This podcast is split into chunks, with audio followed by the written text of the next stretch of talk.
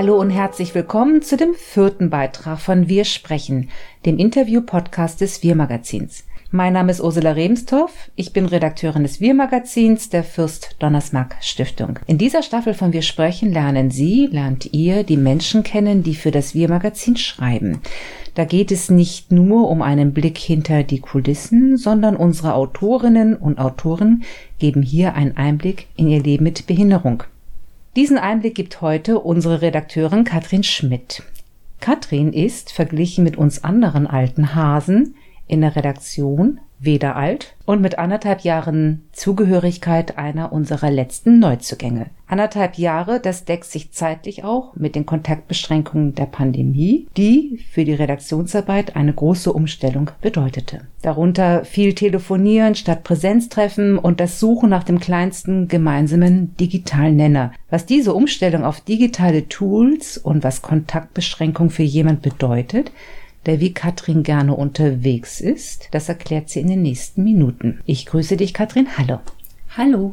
Katrin, wie erwähnt, bist du vor rund anderthalb Jahren zur Wir-Redaktion gestoßen und die ersten praktischen Arbeiten, die hast du noch im Februar 2020 hier im Theatersaal der Villa Donnersmarck, wo wir jetzt hier auch gerade heute sitzen und den Podcast aufnehmen, die hast du mitgestaltet. Da ging es um sechs alte Menschen mit Behinderungen und mit denen hat Andi Weiland von gesellschaftsbilder.de ein Fotoshooting durchgeführt. Das Ziel waren sechs Porträts für die Wir. Wie blickst du auf diesen Tag zurück? Oh, das war wahnsinnig interessant. Also, das war ja wirklich, wie du schon gesagt hast, war das ja wirklich ähm, so meine allererste Geschichte, die ich hier mitmachen konnte. Man hatte ja hier richtig so diesen ganzen Hintergrund mitbekommen. Also unsere Interviewpartnerinnen und Partner äh, sind ja hier angekommen. Ich glaube, am Anfang mussten die erstmal noch was ausfüllen, wie das immer so ist, weil wir hier ein Fotoshooting veranstaltet haben. Dann wurden die geschminkt, unsere Interviewpartner. Und dann ging es ja schon, dass sie dann zu uns kam, zum Interview.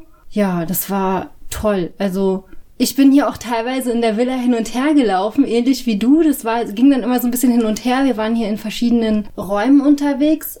Eigentlich wolltest du an dem Tag erstmal nur schauen und gucken, weil ähm, die Anna Koch aus der Redaktion und ich, wir hatten uns überlegt, wie wir da die einzelnen sechs alten Menschen aufteilen. Und dann bin ich irgendwann rausgegangen, weil ich natürlich mit meinem Zeitplan gar nicht hinterherkam. Und dann wart ihr beide alleine und dann hast du angefangen zu improvisieren. Genau, weil ich war ja bei der Vorbereitung gar nicht dabei, weil das war ja wirklich noch kurz vor Corona. Das war noch, da war noch meine letzte Reise und ich kam sozusagen aus dem Urlaub wieder und wusste gar nicht, ähm, was für Fragen oder so. Und dann habe ich, wie du, wie du schon sagst, habe ich dann so ein bisschen mit improvisiert und mitgefragt. Das hat einfach Spaß gemacht. Genau, dann hast du hinterher auch äh, darüber geschrieben. Und so ein Porträt, wenn jemand aus einem langen, erfüllten Leben erzählt, und wir hatten eine Zeilenvorgabe und das wirklich so auf eine Seite zu kriegen, das war gar nicht mal so einfach. Ne? Wie bist du vorgegangen? Schmückst du gerne aus oder hast du immer sofort einen ganz kurzen roten Faden, wenn du dann schreibst? Ich habe echt gedacht, ui, eine Computerseite, das ist echt viel. Ähm, also so. das, das dachte ich mir echt so rum. Ne? Ich habe hier gehört von der Redaktion, dass andere er sich so wahrscheinlich einkürzen müssen. Und ich dachte so, wow, eine Computerseite, das ist ja wahnsinnig viel. Aber als ich dann geschrieben habe, ging das wirklich ähm, zack, zack. Also war okay. Tja, und dann kam sofort, wie du eben gesagt hast, der erste Lockdown. Also das heißt, wir hatten uns im Februar letzten Jahres, also 2020, äh, war dann dieser Interviewtag gewesen und dann einen Monat später war alles dicht und die Redaktion konnte sich gar nicht mehr treffen und Interviews in Präsenz war auch nicht mehr möglich. Es musste alles auf digital umgestellt werden.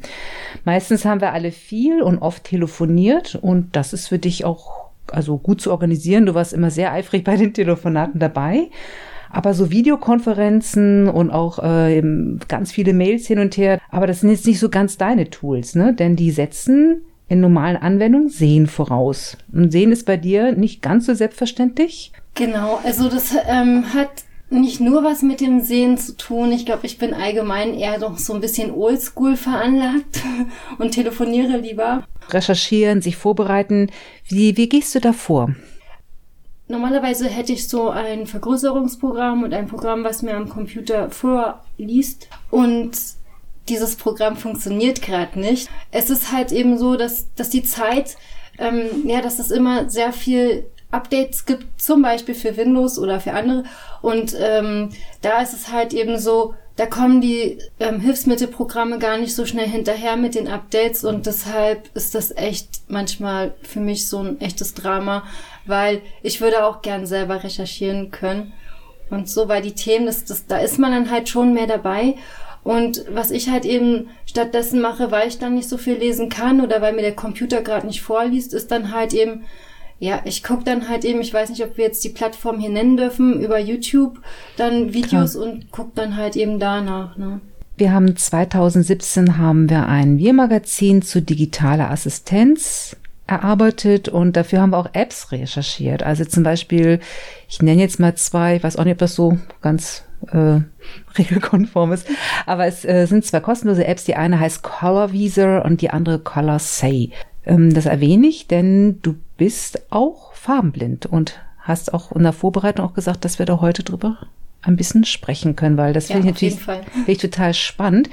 Dieses Colorvisor, das hatte ich mir dann damals bei dieser Recherche da zu diesem Heft das so erklären lassen, dass zum Beispiel diese, mit Hilfe dieser App ähm, man auch angesagt bekommt, ob ein Pullover rot ist oder ob er rosa ist. Ist ja zum Beispiel, wenn man eine rote Hose anzieht oder so, vielleicht gar nicht mehr so unwichtig.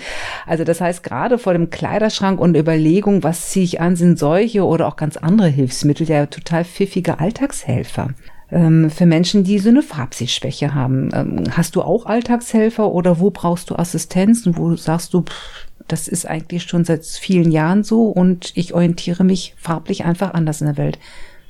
Also ich muss mal echt sagen, ich bin wahnsinnig begeistert, dass du so recherchiert hast. Ich wusste gar nichts von diesen beiden kostenlosen Apps. Ja. Also die funktionieren offenbar so wie so ein Scanner. Ich halte dann wahrscheinlich mein Handy an die Sachen ran und der erzählt mir dann, weil ich kenne das halt nur vom ähm, Allgemeinen Blinden- oder Sehbehindertenverein. Da gibt es ja auch so eine ähm, Stelle, wo man solche Sachen ausprobieren kann. Da gibt es irgendwie auch so einen Raum, die haben da so Hilfsmittel und ich glaube, man kann sich da anmelden. Und da habe ich von so einem Gerät, von so einem Scanner gehört. Das kriegt man dann halt über die Krankenkasse finanziert. Ich hatte sowas nie. Aber deshalb finde ich das gerade richtig toll, dass du da so recherchiert hast. Diese App werde ich über runterladen und ausprobieren.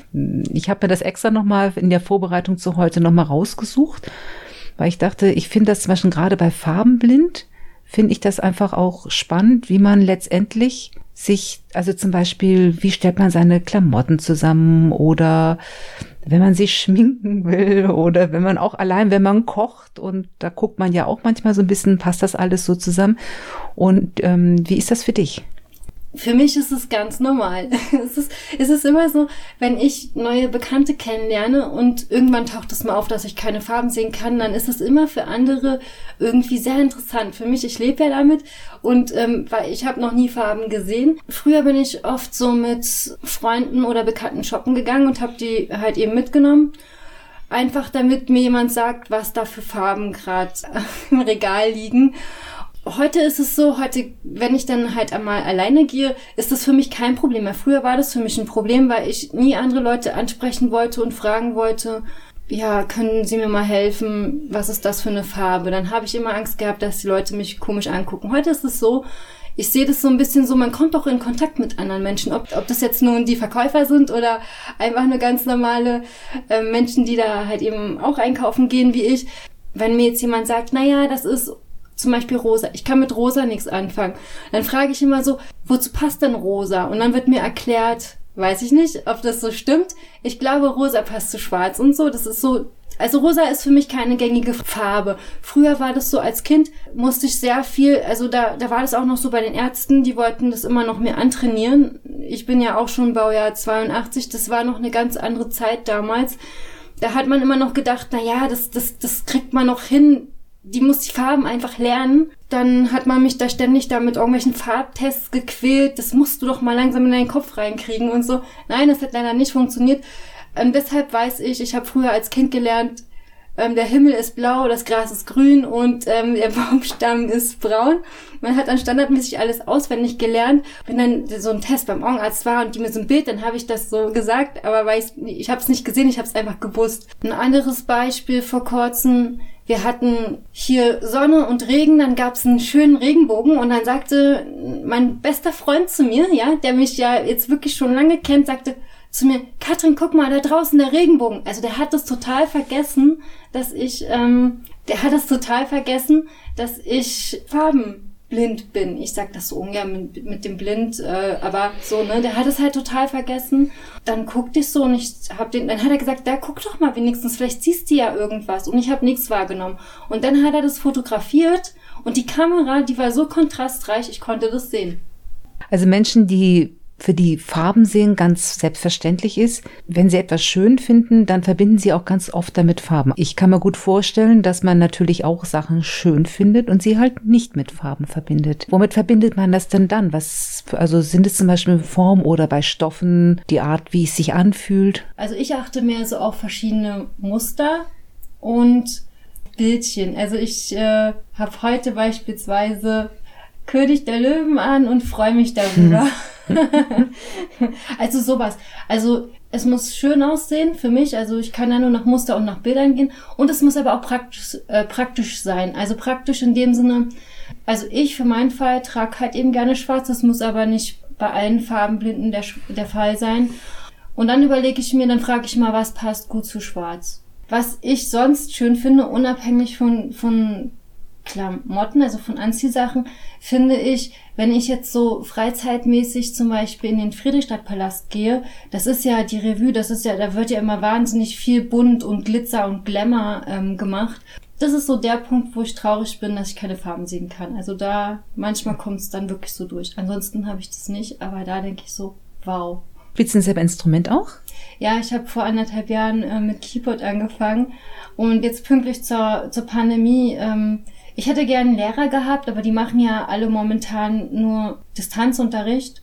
Genau. Und das ist ähm, für mich nichts. Ich hätte gerne jemand, der neben mir sitzt, der bisschen guckt. Ähm, dadurch, dass ich schlecht gucken kann, habe ich auch immer so eine falsche Haltung und, und insgesamt, ne, also wie man die Finger aufs Klavier setzt und dass man gerade sitzt und und so weiter und so fort. Und ich freue mich, ähm, jetzt soll es so langsam aufwärts gehen und ich könnte mir endlich einen Klavierlehrer ins Haus holen oder eine Musikschule gehen und dort halt eben richtig Klavierunterricht dann auch haben oder Keyboardunterricht. Einzelunterricht auf jeden ja. Fall, weil in der Gruppe das funktioniert nicht. Das hatte ich schon mal gehabt ähm, äh, in der Schule damals. Das funktioniert nicht. Da hat man damals dann zu mir gesagt, ja, weil ich halt schlecht gucken kann, kann ich kein Instrument spielen. Und dann habe ich auch aufgehört als Kind oder Jugendliche. Das hat mich voll demotiviert.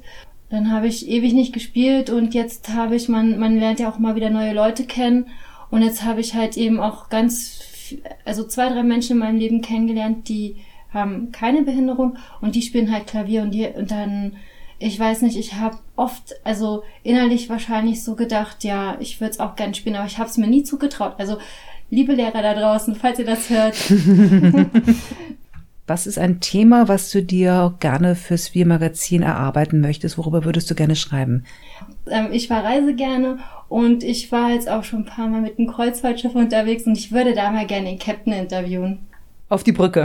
Auf die Brücke, genau. Auf die Brücke. Ich, ähm, man kann natürlich auch sich sämtliche Dokus angucken, wo die Presse dahin, aber dann sind wir die Presse und wir wollen das mal sehen. Also ich finde dieser die Brücke ähm, schon echt interessant, weil da stehen ja wahnsinnig viele Computer, glaube ich, habe ich gesehen und einfach so auch mal diese Sicht da rausgucken können und den Captain halt zu befragen und so. Also das stelle ich mir wahnsinnig interessant vor.